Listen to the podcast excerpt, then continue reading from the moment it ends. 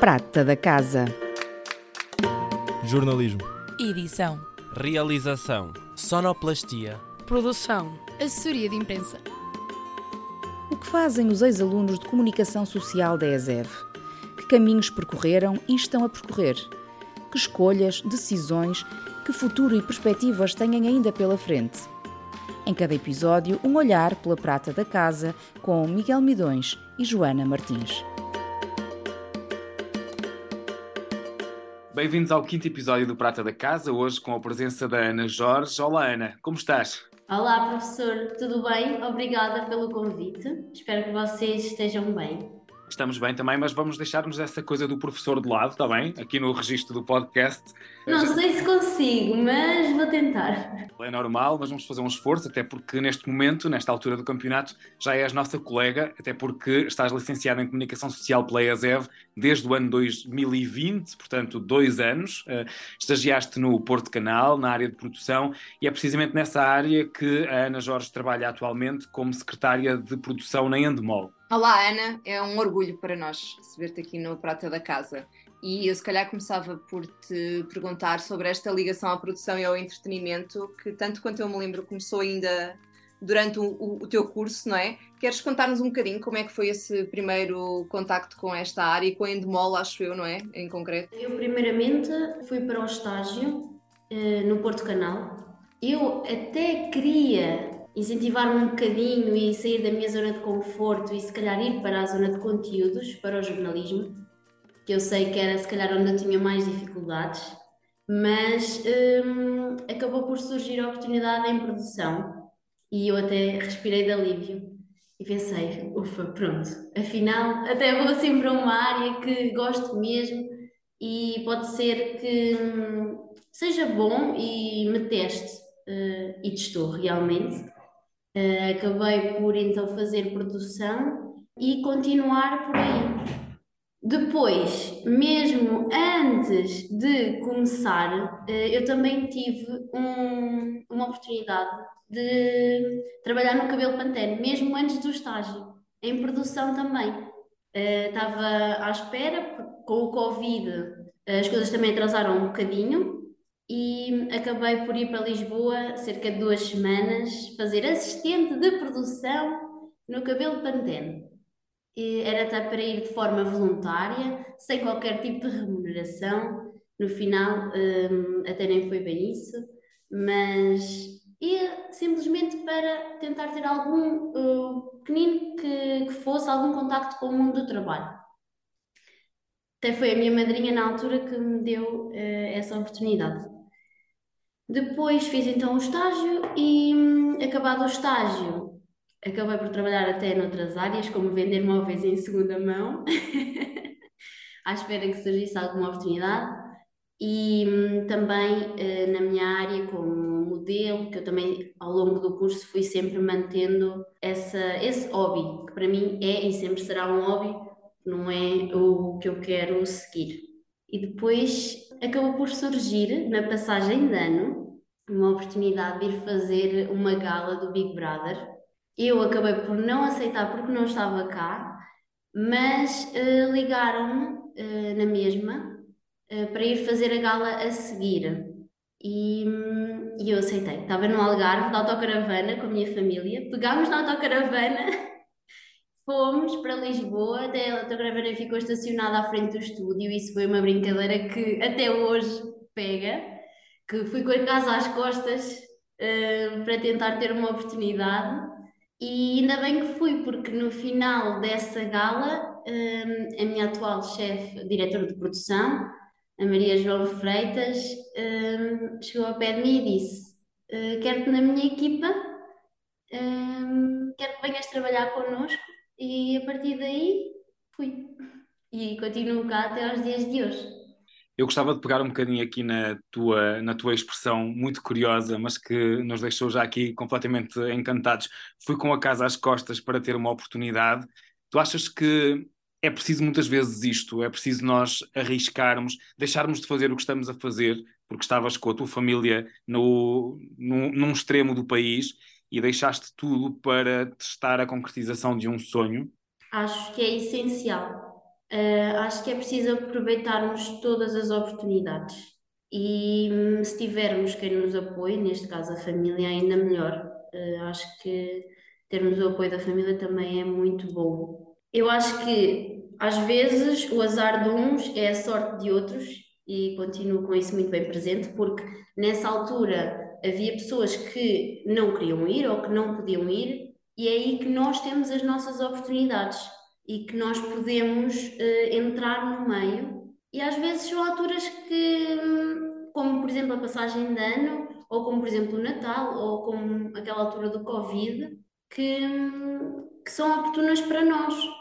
Uh, apesar de se calhar não uh, termos tanta vontade, porque estamos com a família, estamos no nosso canto, devemos pôr isso um bocadinho de lado e pensar: não, eu tenho que começar por algum lado.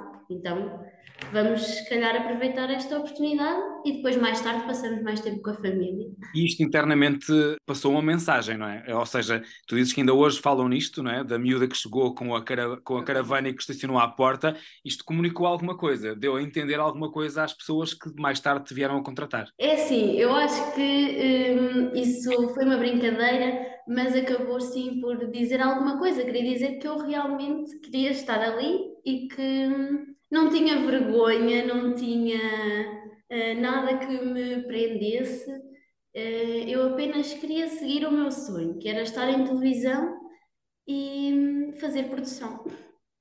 Oh, Ana, eu ia pegar outra coisa que tu disseste, um, porque antes ainda de iniciares o teu estágio no Porto Canal, tiveste de facto essa possibilidade de fazer o cabelo Pantene e, e quem te abriu essa porta foi a Catarina Rebimbas, que é a tua madrinha de curso. Ora, nem mais. E tu és madrinha de curso da Erika Alves e também abriste essa porta à Erika Alves, também para o cabelo Pantene, julgo eu. Foi, foi, ela foi fazer o cabelo Pantene. E eu acho que isso também espelha um bocadinho este conceito da família ZEV, ou seja, esta rede que vocês estabelecem e mantêm pós-curso e, e, que vos permite irem abrindo portas uns aos outros no mercado de trabalho. Sentes isto? Eu acho que é importantíssimo. Uma dica que eu dou é escolham bem as vossas madrinhas de curso. Não, mas a falar um pouco mais a sério, uma das características da ESEV especificamente é a proximidade que nós temos um com os outros e também entre professores e alunos, na minha opinião. E isso ajudou-me muito uh, no meu percurso, tanto pessoal como profissional. E como a professora Joana disse bem, a, a Catarina Rebimbas, a minha madrinha, abriu umas portas e hum, eu fiz o mesmo, porque sinto que é mesmo assim, nós estamos aqui para nos ajudarmos uns aos outros e fazermos com que o nosso percurso seja cada vez melhor. Não é por ajudarmos os outros que vamos piorar o nosso percurso, ou porque temos medo que nos passem à frente, que é uma coisa que eu ouço muito dizer no nosso meio, que é muito competitivo. Hum, acho que quanto mais abrimos portas também aos outros, mais portas se abrirão para nós.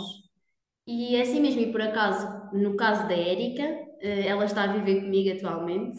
Agora já não trabalhamos eh, na mesma empresa, ela está na ESP Televisão, em novelas, eh, e ela também já me abriu uma porta, como por exemplo ir fazer uma entrevista à ESP e tinha um, a oportunidade de ter lá ficado, infelizmente, ou felizmente, não fiquei porque decidi continuar na Endemol. Ah, acho que ainda não estou preparada para sair. dá trabalho aqui para mim e eu sinto-me bem cá e com as pessoas com quem trabalho. Gosto muito dos meus colegas de trabalho e do que faço. É ótimo ouvir-te a dizer isso. E já agora, já que falas sobre, sobre essa, esse bem-estar na né, Endemol e as pessoas que te rodeiam, como é que é o teu dia a dia? Conta-nos para quem nos está a ouvir o que é que tu fazes. Uh, resume assim em poucos minutos as tuas 24 horas. É um bocadinho difícil porque produção é fazer de tudo, não é? Hum, eu primeiro fazia produção do diário e hum, agora passei para secretária de produção. Hum, no meu uh, cargo atual, o que eu faço passa um bocadinho por prestar apoio a todos os intervenientes de, nas várias fases do processo de produção e também de assegurar o bem-estar e a rotina diária de, de toda a equipa, a, produção, a promoção de contactos, a pesquisa de informação, uh, mais especificamente o que é que isto significa, para dar exemplos reais do que é que realmente eu posso fazer. Um, por exemplo, preparar uh, os castings uh, no Big Brother, preparar os castings para os novos concorrentes. Um, e neste processo é, por exemplo, uh, marcar, falar com eles, perceber o que é, tudo o que eles precisam, marcar hotéis, refeições, tudo um, um pouco. controlar, por exemplo, os horários quando há alguém que falta é preciso substituir essa pessoa.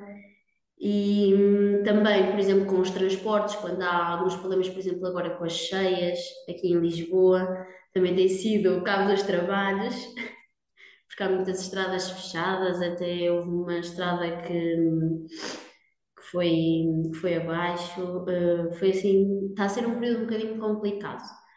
complicado foi o período do Covid, que havia muita gente, muita gente. Uh, em casa.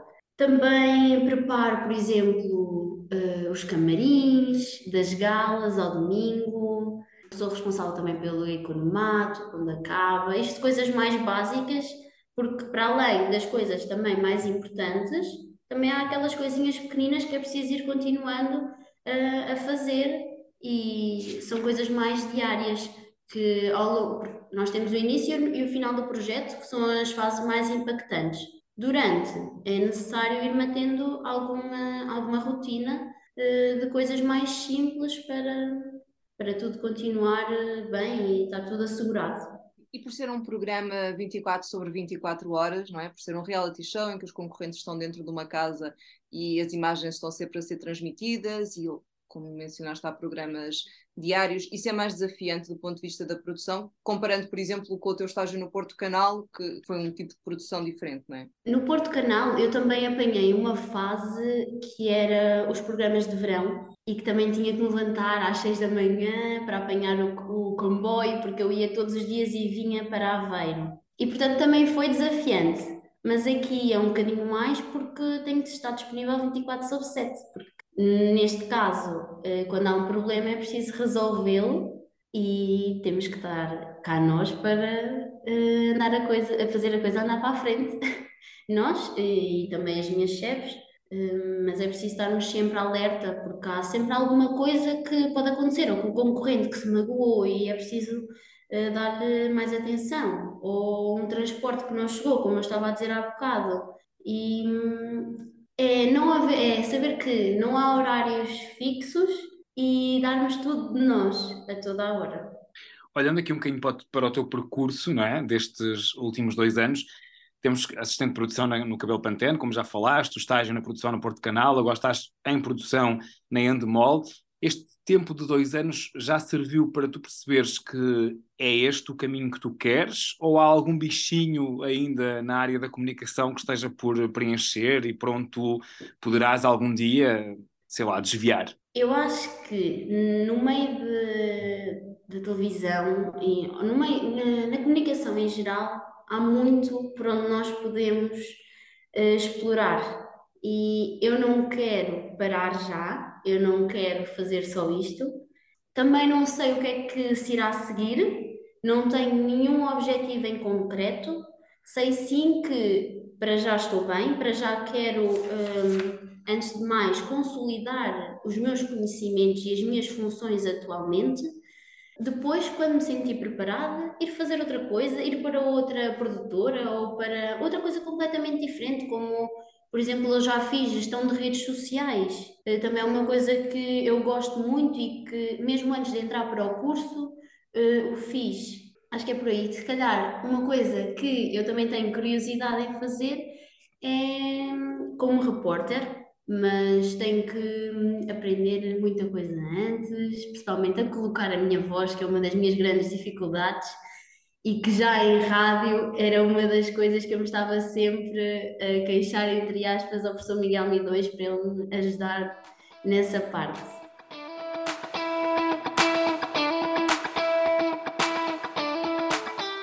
Pegando aí nesse, nessa questão do curso e das ferramentas do curso, perguntar-te também se sentiste nestes dois anos já conseguiste pôr em prática algumas das ferramentas que levaste aqui da ESEV e pedir também que nos fales um bocadinho sobre as coisas que, nesse sentido, gostaste mais e menos aqui do curso de Comunicação Social. Eh, eu acho que o curso de Comunicação na ESEV é muito mais abrangente do que todos os outros cursos de comunicação noutras universidades ou noutros politécnicos. Não quero aqui puxar uh, para nenhum lado, mas é a minha opinião e foi também uma das razões me levou a escolher a instituição. Eu consegui aguçar as minhas capacidades, principalmente analítico-críticas e também um bocadinho eh, reflexivas eh, a todos os níveis. E também consegui evoluir na minha capacidade e na minha eficiência de comunicar em grupo, que é uma coisa que é muito característica deste curso, é os trabalhos de grupo, os trabalhos práticos. E isso acho que foi muito ajudou-me muito no meu futuro. Conseguir ter a prática eh, e não só a teórica. Conseguir ter as duas coisas. Uma área que eu acho que deveria ser hum, mais. Não, não sei se é a palavra mais correta, mais valorizada, eh, não sei se é o termo mais correto, mas a área da televisão e do entretenimento. Isto porquê? Porque é uma área que eu adoro e que neste momento enverguei e hum, que não senti tanto apoio no curso. Um, nós, o jornalismo e a rádio estão perfeitamente desenvolvidas, acho que estão super bem lecionadas, mas a televisão em entretenimento acho que precisava aí de um bocadinho mais para limpim-pim. Porque eu, por exemplo, atualmente, se eu tivesse o sonho de fazer reportagens em entretenimento, não sentia que tinha as bases necessárias para tal e que tinha que fazer um curso um, para o conseguir. Porque tu sentes que não consegues levar as ferramentas do jornalismo, por exemplo, para um cargo de repórter de entretenimento? Acho que consigo e acho que tenho as bases, mas o jornalismo, no meu ver, é onde nós temos que ter uma postura mais séria, um, palavras mais caras, uh, algo mais calmo, e no entretenimento nós podemos ser um bocadinho mais nós próprios, mais não com uma informação tão séria.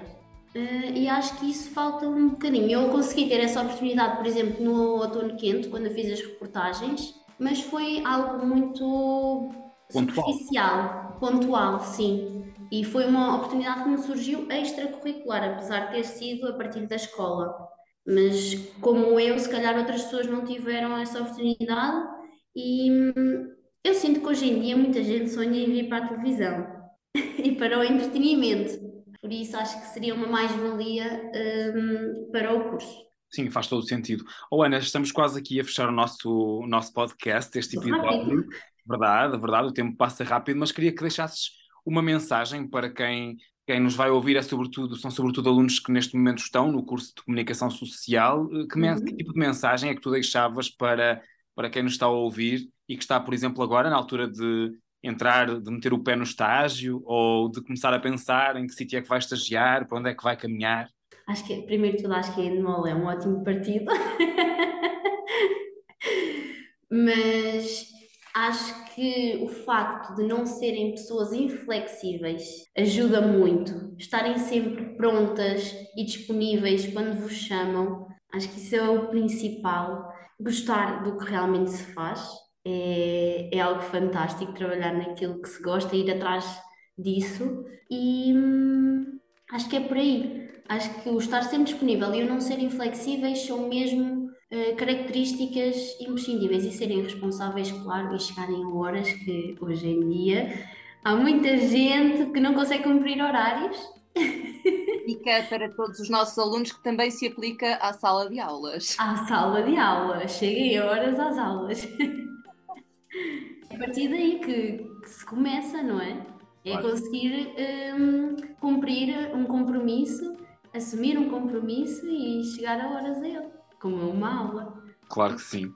Está na nossa hora também, não é? Para cumprirmos horas e não estendermos aqui muita conversa, continuaríamos a conversar de certeza absoluta, mas uh, fechamos com algumas das palavras que tu aqui deixaste em jeito de, de, resumo. Tu disseste que querias estar em televisão e em produção e por isso mesmo fizeste esse caminho Começaste como assistente de produção no Cabelo Pantene, como uma atividade extracurricular, depois ainda no curso passaste pelo Porto Canal, com estágio em produção, e não hesitaste em levar a casa às costas na primeira oportunidade que tiveste para entrares uh, na, na, produção na Endemol, hoje, onde estás também como secretária de produção, a dares apoio a toda a equipa nesta, nesta mesma área.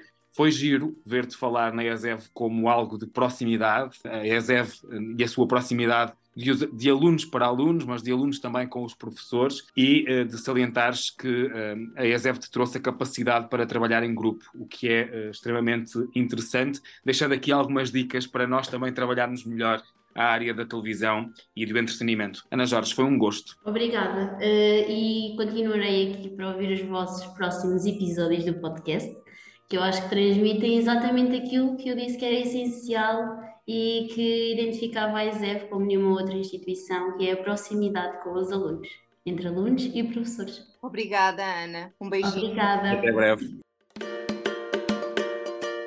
Prata da Casa.